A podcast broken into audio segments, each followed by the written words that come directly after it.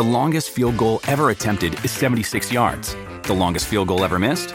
Also 76 yards. Why bring this up? Because knowing your limits matters, both when you're kicking a field goal and when you gamble. Betting more than you're comfortable with is like trying a 70 yard field goal. It probably won't go well.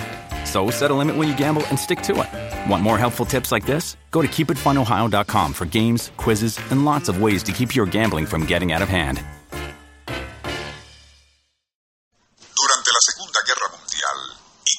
Alto mando aliado organizaba la invasión del continente europeo, programada para el 6 de junio de 1944, asignó palabras clave a las distintas fases de la operación. Así, y a las playas escogidas para los desembarcos se les identificó con los nombres de Utah y Omaha. A una bahía artificial que se utilizaría después de la invasión se le llamó Mulberry. Neptuno fue el nombre asignado al plan de operaciones navales y la palabra Overlord codificaría a todo el proceso de invasión. Tales nombres claves, tan altamente confidenciales que solo eran conocidos por Winston Churchill y un puñado de selectos militares, eran celosamente guardados.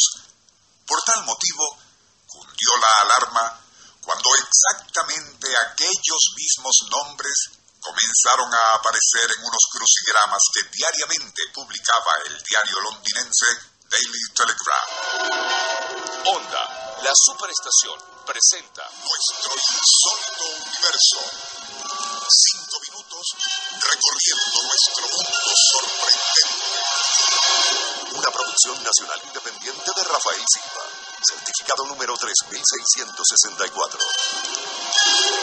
El 3 de mayo de 1944, solo un mes antes de la invasión, apareció el nombre Utah en el crucigrama del Daily Telegraph para aquel día. El 23 de mayo tocó el turno a Omaha y el 31 del mismo mes estuvo allí el de Mulberry. Más alarmante aún, el 2 de junio, solo cuatro días antes de la invasión, aparecieron simultáneamente Neptuno peor aún, Overlord. De inmediato, y por orden del propio primer ministro y alto mando aliado, el Servicio de Inteligencia Militar británico procedería al arresto de la persona encargada de elaborar tales crucigramas.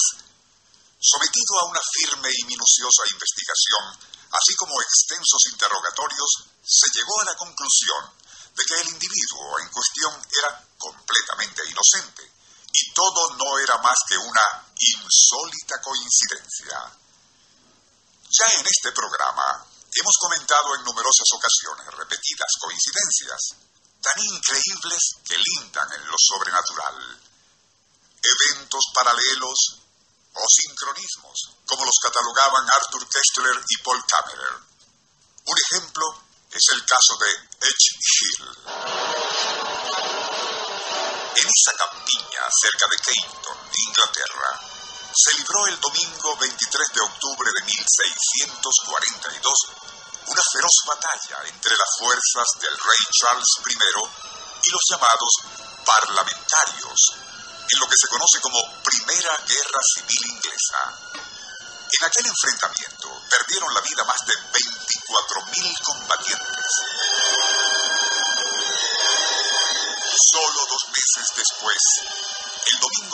4 de diciembre de ese mismo año 1642, y pasada la medianoche, docenas de feligreses que regresaban de una misa de Navidad o de gallos sufrieron una experiencia en verdad estremecedora. Justo cuando atravesaban por el sector de esa campiña de Edge Hill, donde se había librado aquella feroz batalla solo dos meses antes, comenzaron a verse, en medio de la neblina reinante, unas figuras fantasmales, pero claramente visibles para todos, repitiendo en todos sus detalles y durante casi una hora aquel mismo combate. Otro caso. A las 3 de la madrugada, 29 de julio 1932, dos periodistas hermanos que recorrían la zona portuaria de Hamburgo presentaron con aterrador realismo y durante casi dos horas los atronadores ruidos y estallidos que producirían cientos de aviones bombardeando a la ciudad. Después que aquello cesó, reportaron con lujo de detalles lo sucedido, pero, y naturalmente, nadie les creyó. Once años después, y exactamente a las tres de la madrugada, miles de bombarderos aliados sí atacaron al puerto de Hamburgo, provocando enormes incendios y destrucción. ¿Pueden los tres casos citados y rigurosamente verificados ser atribuidos a meras coincidencias? Honda, la superestación, presentó nuestro